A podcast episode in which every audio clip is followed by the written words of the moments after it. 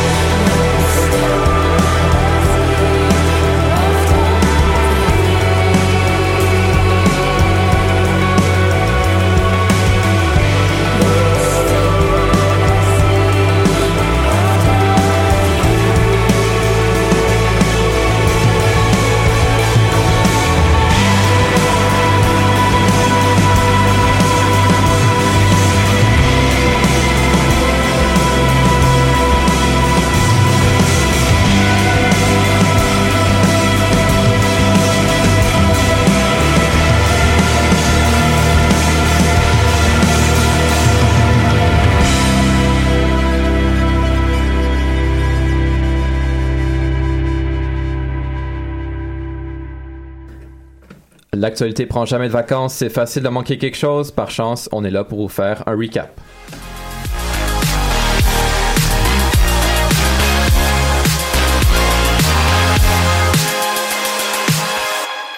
Bonjour tout le monde, bienvenue à cette nouvelle édition du Recap. Cette semaine encore, on vous fait un petit récapitulatif des faits marquants de l'actualité.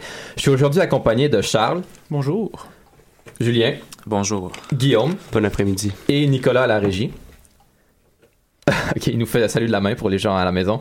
On a des sujets très intéressants pour vous euh, dans cette édition du 9 juin. On va parler euh, d'élections provinciales en Ontario, de Formule 1, de cinéma. Mais tout d'abord, Charles, tu nous fais un petit retour sur le G7. Oui, mais juste avant le début de ma chronique, j'aimerais juste ça prendre deux petites secondes pour dire bonne fête à mon frère Édouard, qui aujourd'hui a 9 ans. Donc, bonne, fête, fête, Édouard. Oui, profite-en. C'est tout, j'ai fini. Donc, euh, on va G7 commencer avec le sommet du G7. Ouais. Ouais.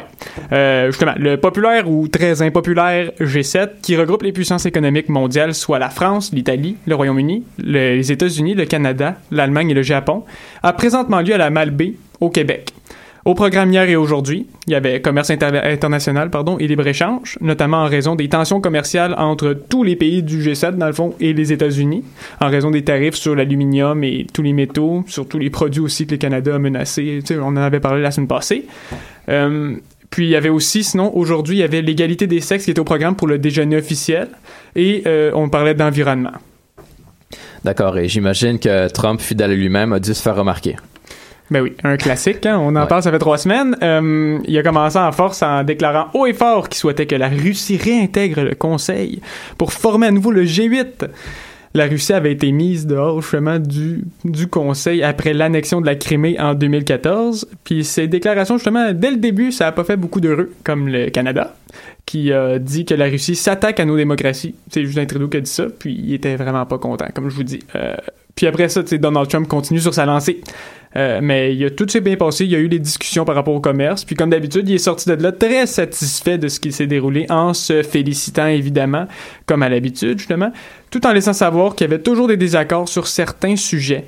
Euh, le retour, de- le séjour de, dans le fond de Donald Trump en sol canadien, il a été très court, notamment en raison du fait qu'il devait partir pour l'Asie. Encore une fois, on en avait parlé la semaine passée pour le sommet qui se déroule entre lui et Kim Jong-un le 12 juin prochain. Euh, Puis là, je, tantôt, il y a deux secondes, je parlais euh, de, des certains désaccords. Angela Merkel a annoncé euh, qu'une partie du communiqué final sera commun en matière de commerce, mais que le suivant portant sur l'environnement ne le serait pas parce que Trump est parti justement ce matin à 10h30, je crois. Il est parti, il est retourné justement vers l'Asie. Puis justement, il n'était pas là pour parler d'environnement. On se rappelle qu'il est sorti de l'accord de Paris il y a, quelques mois. C'est ça. Donc, en matière de commerce, l'entente aurait été convenue, mais le président de la France, Emmanuel Macron, a déclaré, je cite, qu'il s'agit d'une déclaration conjointe qui ne règle pas tout. Puis là, tu sais, je vous dis bien des choses, sauf que je peux pas mettre beaucoup de détails parce que le communiqué final n'est pas encore sorti. Donc, D'accord. Et au niveau des manifestations, on anticipait beaucoup d'actions. Est-ce que les inquiétudes étaient avérées finalement? Euh, oui, c'est sûrement en raison de l'énorme présence policière. Il n'y a pas eu beaucoup de monde. Euh, notamment dans les rues de Québec, on s'attendait vraiment à ce qu'il y ait beaucoup de monde. Il y avait des commerces qui avaient été barricadés, des rues fermées. Euh, mais en fait, euh, ça a vraiment pas été si pire. Là. Euh, c'est peut-être justement le nombre très élevé de policiers qui a influencé le nombre de personnes qui ont, manifesté. Justement, fait cocasse. Agnès Maltais, qui est la députée du PQ dans Tachereau, a publié une vidéo sur Twitter qui filmait des policiers, beaucoup, beaucoup de policiers dans une rue où est-ce qu'il y avait à peine de manifestants en disant « Ah, on voit une manifestation de policiers ». Quand- quand- ça vient très bien représenter ce qui s'est passé en fin de semaine. C'est vraiment moins pire. On a, on a déjà vu pire, dans le fond. Là. Plus de peur que de mal. Ouais.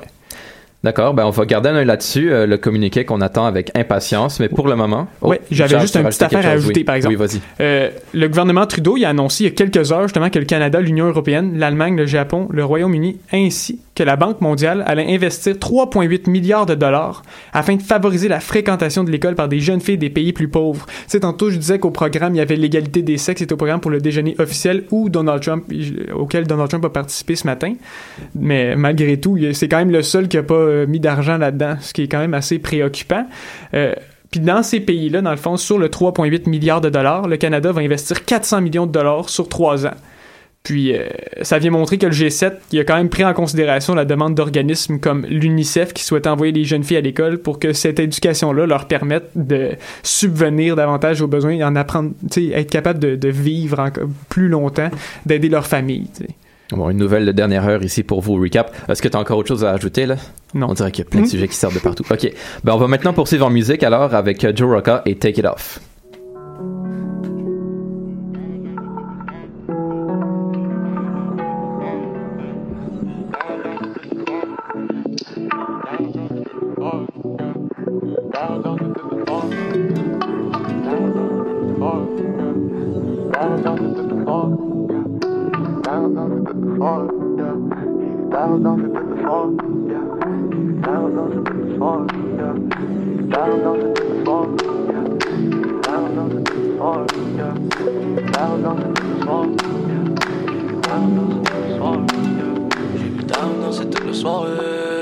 Take it up right now. Take it up right now. Y'all. Take it up right. Y'all. Take it up right now. Y'all. Yeah. Plus te mentir, je trop fait. J't'aime parfait comme une bowler. And my time spent like a Rolex. Yeah, yeah, baby, you should know that. I mean, j'ai eu ta danser toute le soir, yeah. Je dans le feu. All I je te paye tantôt. Yeah, j'peux dans le spot, ils pensent que j'suis dans le temps. Moi qui chauffe, puis j'tiens pas le bon.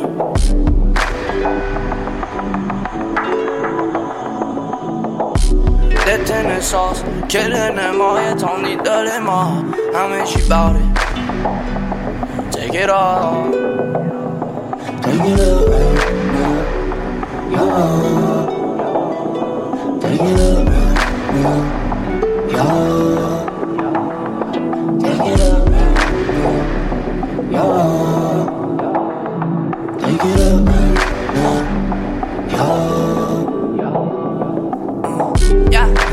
S'était promis les plus jamais.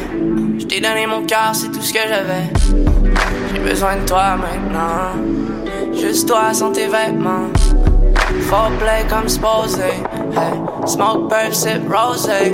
Hey, pas de stress, viens de poser. Yeah, pussy wet, j'vais me saucer. Oh, I was made for you.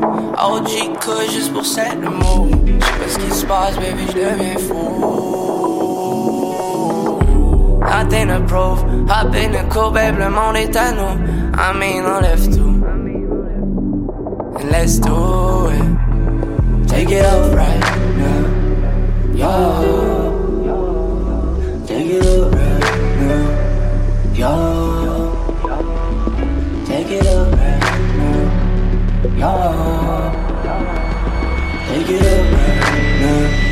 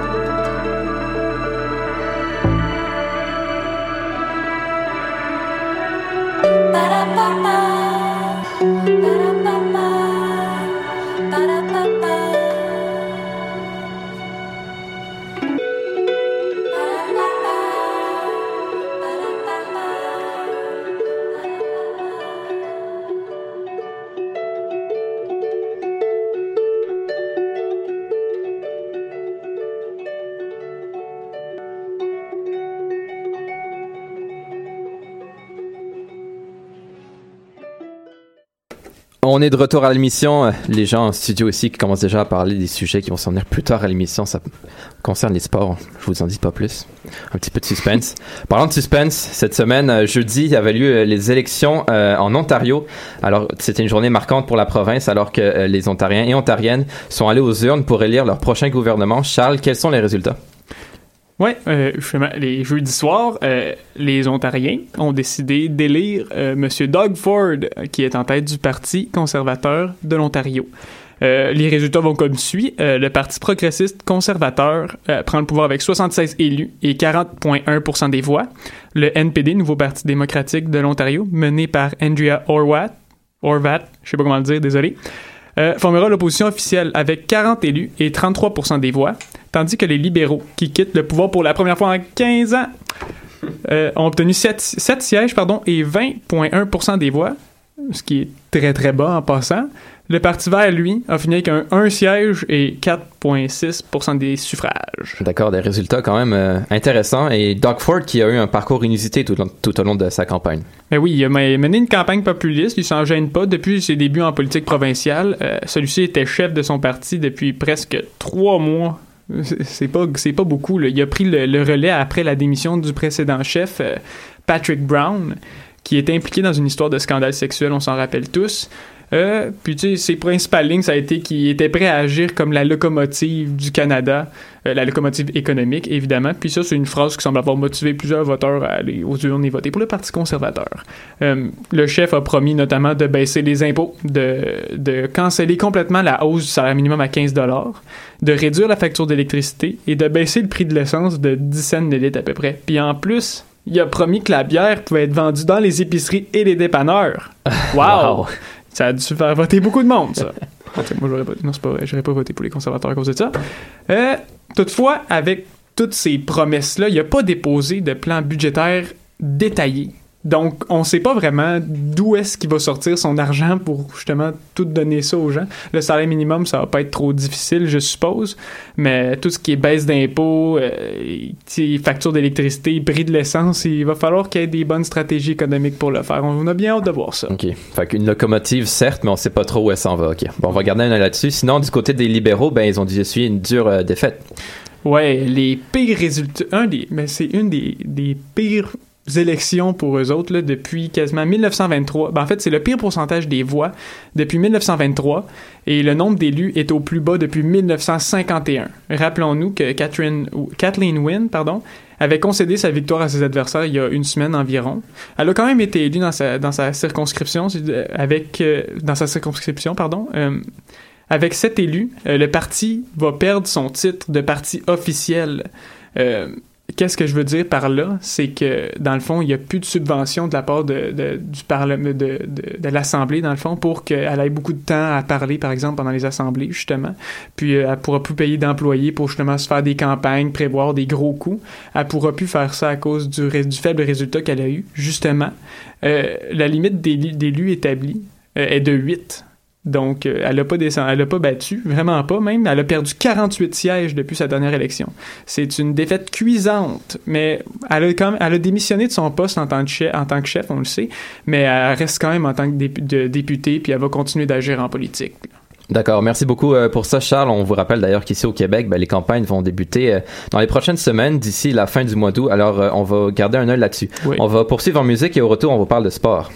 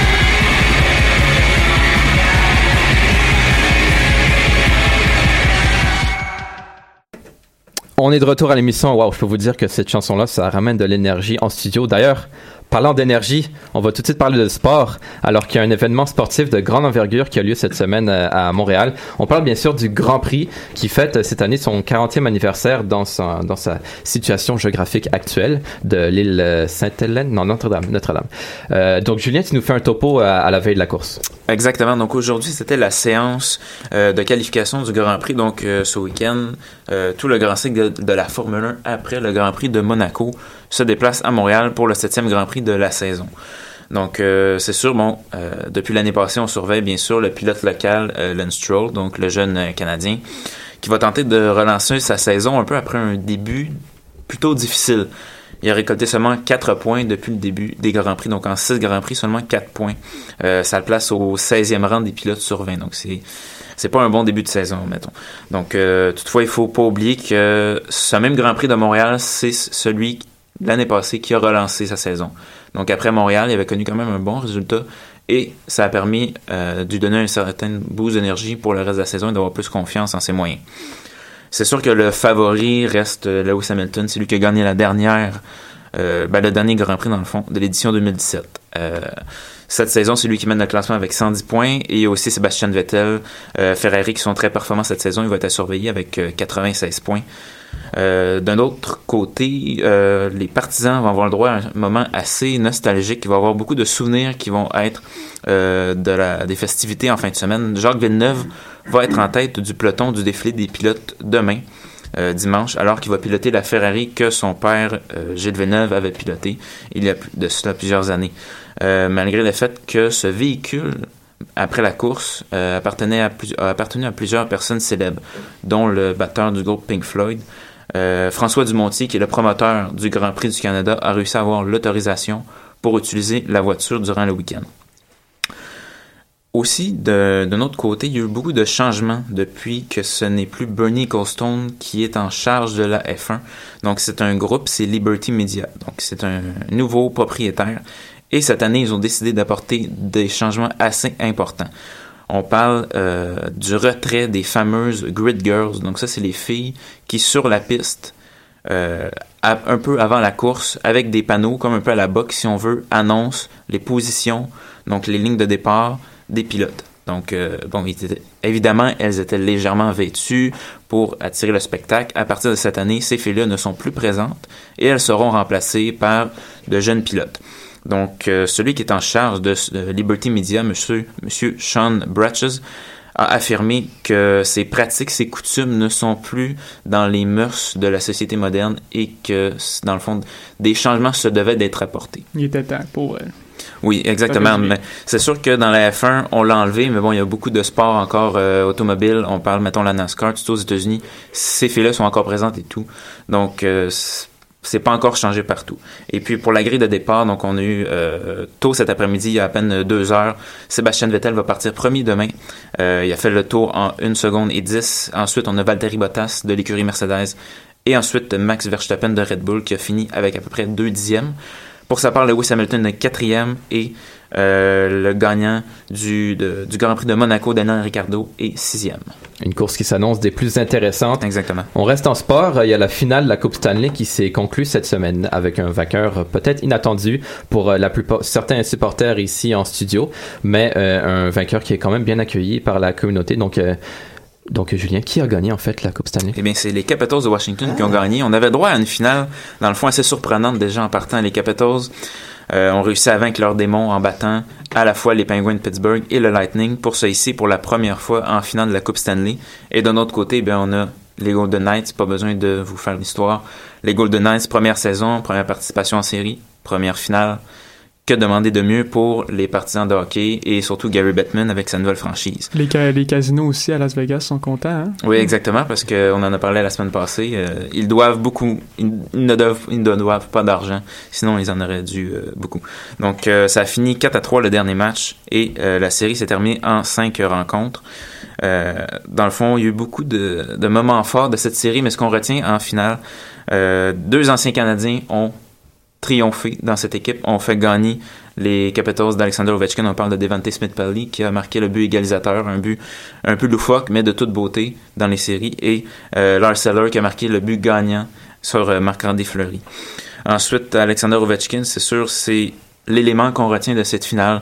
On sait qu'il l'a jamais eu facile en série. En saison, ça a toujours bien été, mais en série, ça a été un véritable chemin de croix. Mais cette année, il a réussi à prouver euh, ses détracteurs tout le contraire. Il a réussi à mener son équipe, à avoir du caractère et à agir en capitaine et à mener son équipe euh, là où il devait. Donc, euh, des statistiques assez impressionnantes. En 27 matchs, on parle de 24 points, 15 buts, tout au long de la série, quand on pouvait regarder à la télévision les, moments forts, les matchs, on voyait toujours Alexander Ovechkin très heureux de chaque performance individuelle de ses coéquipiers. Il encourageait toujours les joueurs, saluait toujours les joueurs.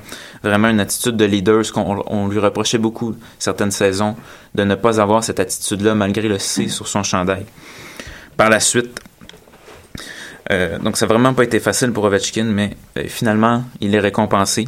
Il a tout gagné dans sa carrière. On parle de médaille olympique, on parle de, de tout. Mais il manquait seulement la Coupe Stanley et c'est ce qui est arrivé. Donc c'est la première Coupe pour Ovechkin, mais on parle aussi d'une deuxième finale perdue pour Marc- Marc-André Fleury, on se souvient, en 2008 contre les Red Wings. Et cette semaine, il avait plutôt mentionné que perdre la finale, c'était le pire sentiment qu'il ne pouvait jamais avoir, d'être si proche après avoir fait un si long chemin et de perdre la finale.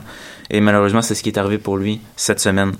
Et les Capitals ont enfin ramené un championnat dans la ville de Washington. La dernière fois, c'était en 1992. C'est les Redskins qui avaient vaincu les Bills de Buffalo durant le Super Bowl.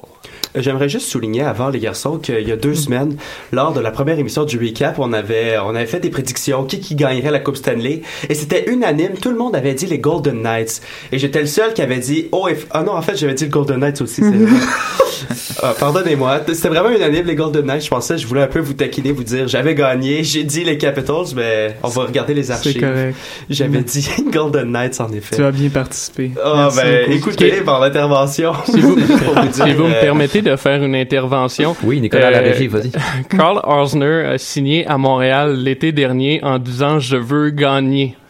Je veux gagner à Montréal et là il se retrouve avec le Canadien qui n'a pas fait les séries cette année et c'est son ancienne équipe les Capitals de Washington qui ont remporté la Coupe Stanley donc Exactement. Je pense qu'il était un peu tanné de, justement, à chaque saison, de connaître une bonne saison, de finir au euh, numéro un au classement de la Ligue, mais ensuite de s'effondrer et de perdre soit en première ronde ou en deuxième ronde et de jamais aller au bout. Donc, il est allé avec les Canadiens, mais il doit regretter son choix assez amèrement cette année. Oui, on parle beaucoup de l'histoire d'Ovechkin, mais je pense qu'il y a une histoire qui est intéressante aussi, c'est TJ Oshie. Je sais pas si vous avez écouté l'entrevue qu'il a accordée, il disait que bon son père faisait de l'Alzheimer et que se souvenait plus de, de grands moments de, de sa vie actuellement, mais il a regardé la, la caméra et il a dit celle-là, il dit, il va s'en rappeler très longtemps. Et aussi, il a souligné un, aspect assez important. Ben, dans le fond, c'est celui qui l'interviewait qui a souligné l'aspect. Euh, Brooks Orpik, qui est défenseur avec les Capitals, l'année dernière, quand TJ Oshie a signé à la date limite des transactions, euh, pas de la date limite des transactions, plutôt le- les agents libres, parce qu'il était avec les Blues avant, et il a dit euh, TJ Oshie est la pièce maîtresse qui nous manque à cette équipe. C'est le joueur qui manque à l'équipe pour aller au bout. Et cette année, il l'a rappelé, il y a eu des séries assez incroyables, beaucoup de buts, beaucoup de points, vraiment. Il a été un, un grand leader dans cette équipe. Tout à fait. Bon, ben, les étoiles semblent s'aligner pour les Capitals. Meilleure chance pour la prochaine fois pour les Golden Knights. On rappelle, comme tu l'as mentionné, qu'ils sont qu'à leur première saison.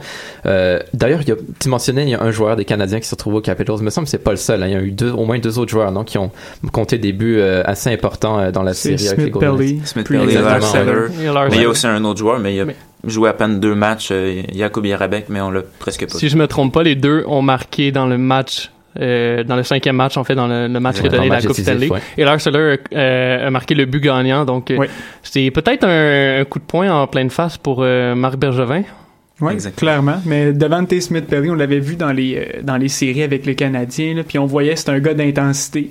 Puis lorsque les Canadiens, justement, ont manqué un peu d'intensité, lui, il allait dans les coins, puis il, comptait des buts qui étaient quand même importants. Donc, euh, c'est quand même un bon ajout à l'équipe des Capitals, justement, qui avait peut-être besoin de cette intensité-là, qu'il n'avait pas dans le passé. Puis Larceller, c'était peut-être le, le déclic qu'il avait besoin. Mais a toujours saison. eu le, le potentiel. Oui. C'est ça qui est, qui est compliqué à comprendre. Il a toujours eu le potentiel, la grosseur, la vitesse, le lancer, mais c'est le- la volonté qui a jamais été là avec le Canadien. Mais Ça tombe Ça, toujours que c'est avec les Canadiens que les joueurs connaissent ces- ce genre d'époque-là. il y a beaucoup de joueurs qui sont partis et ensuite connaissent du succès, mais ça, personne peut, peut le prédire. Oui. Eh bien, Canadien Montréal, nouvelle équipe d'entraînement pour les meilleurs joueurs de la Coupe euh, de la, de la Ligue nationale, ça reste à voir. Pour le moment, on va poursuivre en chanson, puis au retour, on vous parle de culture.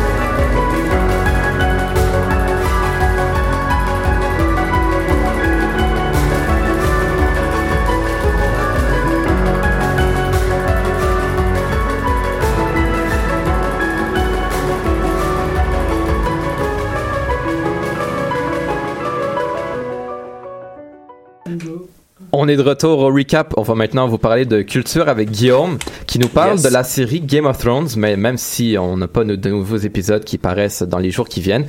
Et tu vas nous dire un peu comment, évidemment c'est une joke ici, re- reconnaissez mon sarcasme, mais tu vas dire que c'est peut-être plus proche du documentaire que de la fiction qu'on croyait. Oui, en effet, c'est un peu euh, parler à travers son chapeau, dire ça, c'est un peu fort comme expression.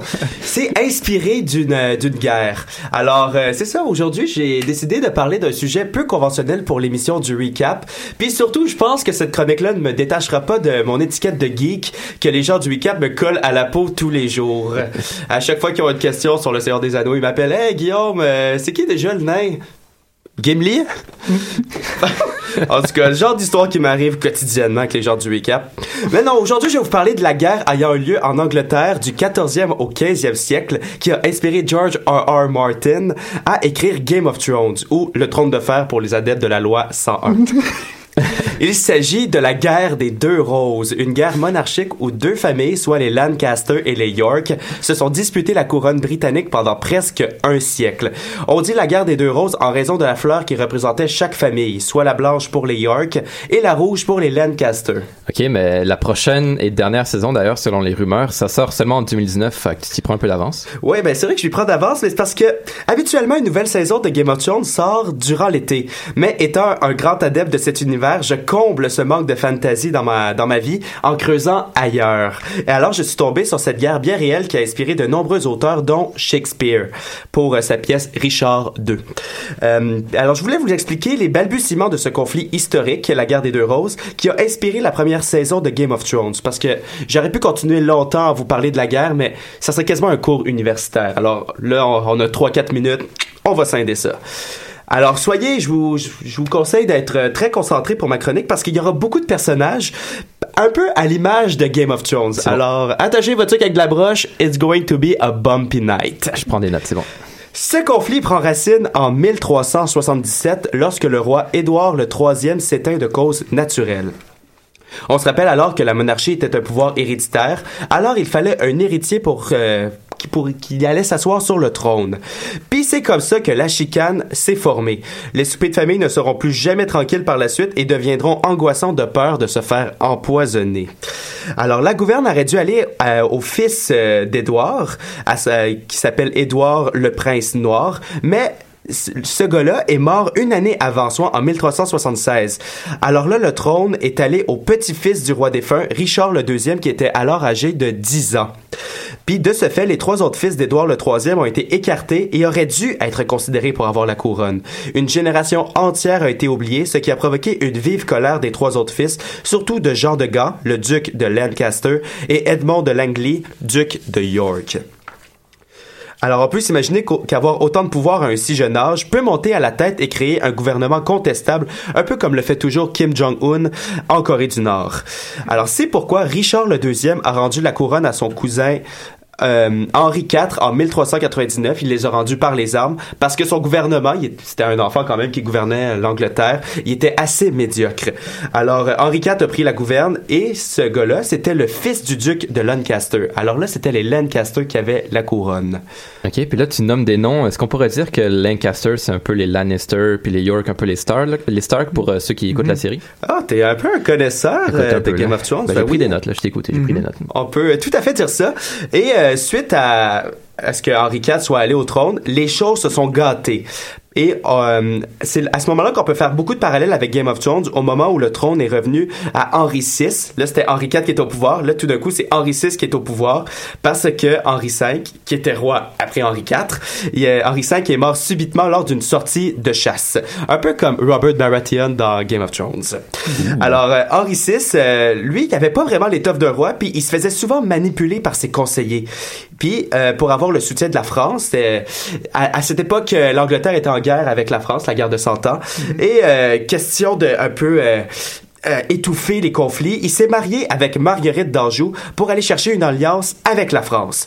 Et cette femme était très belle, très jolie, séduisante surtout, mais elle avait un côté très perfide pour le pouvoir. Elle avait euh, une soif immense pour le pouvoir et faisait tout pour préserver ses intérêts, un peu à l'image de Cersei Lannister. Pour ceux et, ceux, ceux et celles qui ont écouté la série, on l'aime pas celle-là. Euh, Puis cette femme, euh, là je, je reviens à la vraie vie, Marguerite d'Anjou, cette femme-là détestait principalement la main du roi qui était le seul ami loyal de son époux, Richard de York. Le York, c'était un autre, c'est l'ennemi des Lancaster parce qu'il voulait le pouvoir aussi. Et euh, Marguerite, elle a usé de son charme pour bannir Richard de York de- du royaume et le remplacer par un homme corrompu qui pourrait aisément manipuler le roi. Le roi qui est alors Henri VI. Puis cet homme était le duc de Somerset, qui était aussi un Lancaster. Alors la nouvelle main du roi, secondée par Marguerite d'Anjou, a créé une grande vague de pauvreté partout en Angleterre. Le pouvoir était assez médiocre à ce moment-là. Et Richard de York, qui était alors exilé en Irlande, pour ceux qui suivent l'histoire, il était exilé. Euh, puis lui, il, désir- il désirait pas croupir loin des siens.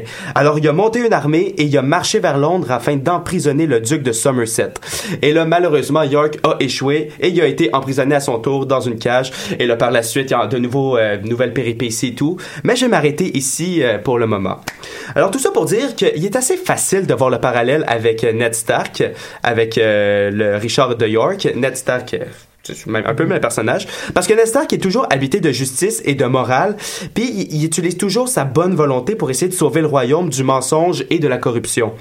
Mais malheureusement, dans la série, comme dans la vraie vie, c'est souvent la ruse et la maxime de Machiavel, la fin justifie les moyens, qui permet de gagner, puis... euh, de sortir vivant de, de ce monde-là. Alors voilà tout le monde, c'était ma petite rubrique historique culturelle. Et pour ceux et celles qui sont intrigués, euh, il s'agit là seulement d'un mince apéritif. Alors c'est c'est vraiment petit. On a dégusté comme trois gouttes euh, de- d'un bon champagne. Alors j'espère n'avoir dit aucun spoiler pour ceux et celles qui n'ont pas vu la série. Et au, au plaisir euh, de vous entendre prochaine fois, puis de compléter l'histoire. La suite même, dans le prochain épisode. Question de même. Ouais. Euh, je me demandais si c'était prouvé que c'était basé sur cette guerre-là. Ou c'est vraiment toi qui as analysé ça comme Ah non, ça? non, c'est euh, il l'a même affirmé George R. Martin. Mais c'est vraiment une guerre connue en Angleterre Ouais. parce que c'est une guerre de famille. Euh, puis c'est dans le fond c'est des cousins qui tuaient des cousins puis euh, c'est juste pour avoir le pouvoir, pour avoir le trône. Alors c'est c'est vraiment vrai. Cool. Très intéressant, assez fascinant euh, d'ailleurs. On va tout de suite poursuivre avec ta seconde chronique qui cette fois-ci parle de cinéma. On est en pleine saison des blockbusters, hein, c'est l'été, comme à chaque année. Puis c'est des films hollywoodiens à gros budget qui sont censés ramener des grosses recettes. Mais cette année, un des gros joueurs, Solo, une histoire de Star Wars, a peut-être pas rapporté autant d'argent qu'on voulait. Donc Guillaume, tu nous parles de ces films-là, les fameux blockbusters qui sortent en été. Oui, c'est ça. Mais euh, en effet, Han Solo a été une déception. euh, cette, euh, ce space space western, ça a été un peu un échec. ça n'a pas rapporté autant d'argent. Puis ça m'a posé, ça m'a fait poser une question. Pourquoi Hollywood continue-t-il à faire autant de sequels et de prequels alors que c'est rare que ces films soient aussi bons que le premier film, c'est-à-dire l'original? Alors je me demandais pourquoi continuer à les produire. Et là pour euh, ceux et celles qui comprennent pas ce que je veux dire par prequels, prequ- les prequels sont les films qui sont réalisés après l'original, je parle dans la vraie vie, mais dont l'histoire se déroule avant les événements du premier film. Et le meilleur exemple que je peux vous suggérer, c'est la deuxième trilogie de Star Wars racontant l'ascension du prometteur Anakin vers le côté obscur. Sinon, il y a aussi, euh, est-ce que as les Fantastic Beasts? Les, Ah oui, euh, exactement. Aussi avec Harry Potter, là, Mhm. que je trouve que c'est un peu moyen comparé justement à la série qui avait été écrite, les livres. aux huit films. Ah ouais. ouais. ouais, en effet. Ça, c'est un autre exemple. Alors, tout, ça m'insurge un peu de voir qu'il y a autant de suites parce que ces suites-là, souvent, ne sont pas nécessaires. Parce que ça. L'histoire est déjà complète, est déjà ficelée, au, euh, est, terminée euh, après un premier film, mais pour des raisons lucratives, ils se donnent, euh, les producteurs se donnent la raison de faire une suite. Des- là, je parle vraiment de suites qui sont pas nécessaires parce que des fois, des suites sont sont pertinentes, comme le meilleur exemple que j'ai pour vous, c'est Le Seigneur des Anneaux.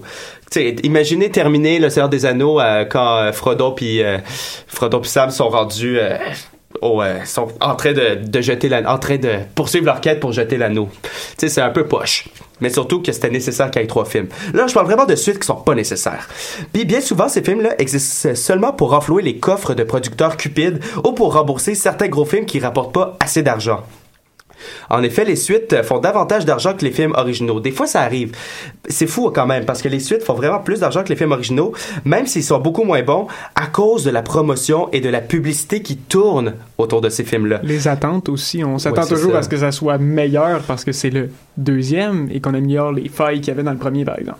Oui, c'est ça. Puis souvent, on est bien déçus.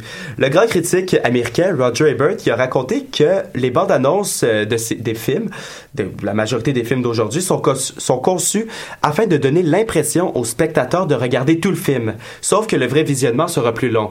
Alors quand on le regarde, on est un peu, on n'est pas sur notre fin. Ben, on est un peu sur notre fin en fait, mais on en demande un peu plus. Sauf qu'on pourrait être rassasié. Sauf que étant des, des personnes curieuses puis avides de, de sensations fortes, on va aller voir le film. Puis c'est pourquoi c'est si attrayant d'aller voir ces films-là. Et une étude réalisée par le média américain Vox révèle que depuis 1996, il y a eu 532 films produits qui sont des suites. Puis dans ce lot, il y a eu beaucoup d'immenses déceptions. Tu sais, je, je vais quand même être, euh, être bon jeu, je vais être gentil. C'est difficile pour ce type de film, comme tu l'as dit tantôt, Charles, d'être excellent parce que les attentes sont très, très hautes. Mais ça demeure quand même vraiment, vraiment frustrant de voir un film qu'on chérit puis on cajole, puis qui, qui a été une source de, de réconfort pour nous, devenir un navet puis une source de dérision et de memes. C'est quand même plate. Je vais donner un exemple. Par exemple, on parle de Star Wars. Je pense que c'est le seul film de Star Wars qui a fini en perte, justement. Solo. Ah ouais, hein? Mais euh, sinon, il y avait Rogue One, le film que je trouve que c'est probablement un des meilleurs Star Wars à date qui a été fait. Puis c'est un prequel aussi qui se relie à la trilogie originale. Ce qui est quand même très intéressant, surtout qu'on a vu de tout, là, on a vu toutes les sortes, mais quand on en a un qui est bon, là, justement, un prequel, euh, justement, je me suis peut-être fait trop d'attentes pour euh, le solo aussi. C'est, c'est faut, faut quand même, euh, faut, faut pas se faire d'attente, mais en même temps c'est difficile. Puis Ouais. ils, ont, ils ont tellement la, la recette et euh, le scénario pour, ben, l'univers pour faire quelque chose de bon, puis ils gâchent. C'est pour ça que c'est frustrant. Puis euh, j'ai plein d'exemples pour vous. mettons la momie 2. La momie 1 quand même bon, comique, Brendan Fraser. Momie 2 poche, hyper poche. Parc Jurassic 2 et 3. Parc Jurassic 2 c'était Steven Spielberg en plus super mauvais. Et le meilleur de la gang, Indiana Jones 4, le Oh royaume boy. du crâne de cristal. Oh, que c'était pas bon. South avait même fait une blague par rapport à ça. Je vais pas vous la décrire euh, parce qu'il y a peut-être des enfants qui nous écoutent. Mais euh, en tout cas, Indiana Jones, il s'est fait avoir pour ce film-là. Ok. Mais pourtant, on a déjà vu des suites qui étaient meilleures que l'original. Oui, c'est souvent euh, c'est souvent arrivé de ben souvent en fait tant souvent. Mettons dans les 532 films étudiés euh, de l'étude précédente, il y en a 25 qui étaient des améliorations. Puis le meilleur exemple que j'ai pour vous, c'est le deuxième opus de la trilogie sur Batman de Christopher Nolan de, de Dark Knight, qui demeure encore aujourd'hui un de mes films euh, préférés. Ou euh, ou sinon euh, le volume 2 de Kill Bill de Quentin Tarantino, ça aussi c'était assez bon.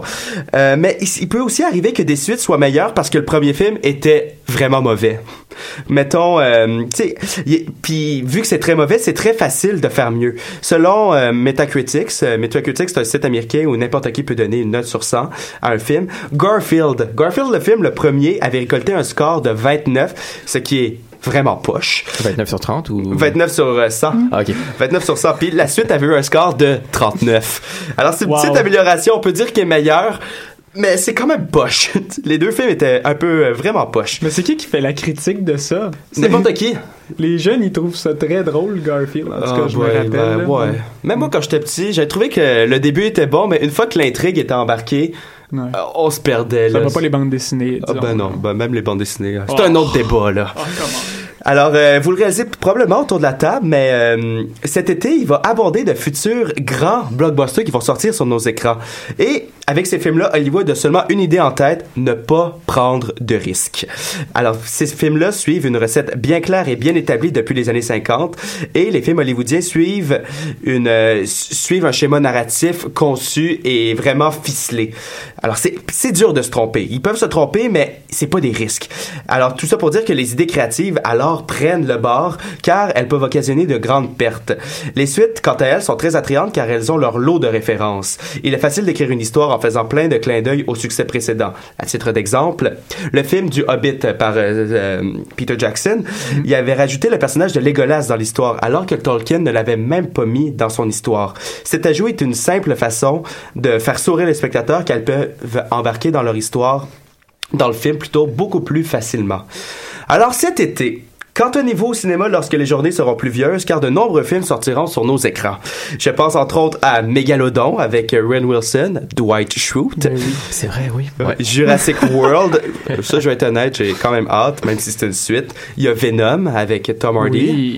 Euh, Deadpool 2 qui est sorti récemment, Ocean's 8 euh, qui est une reprise d'Ocean's 11 avec des femmes dont Julia Roberts, Incroyable 2 et même Sicario 2 qui avait qui avait été réalisé par Denis Villeneuve et qui ne le sera plus. Sais juste dans les films que j'ai que j'ai énumérés, c'est juste des suites quasiment.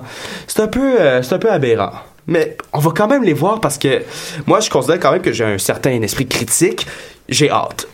Honnêtement, j'ai hâte. Ouais, ben parlons de suite justement, on va tout de suite euh, euh, enchaîner avec la discussion de la semaine. On parle de suite, de prequel, de sequel, de suite d'antépisode, je pense que c'est le terme, je sais pas, en tout cas c'est le terme que Star Wars utilise, mais tout ce que Star Wars utilise n'est pas vrai nécessairement. Je t'avertis tout de suite, Charles, qui me regarde avec un, un regard fusilier. Donc euh, ouais, on va parler de suite. Est-ce qu'il y a encore des films originaux qui se font à Hollywood ou c'est juste des suites, puis c'est juste des suites plates?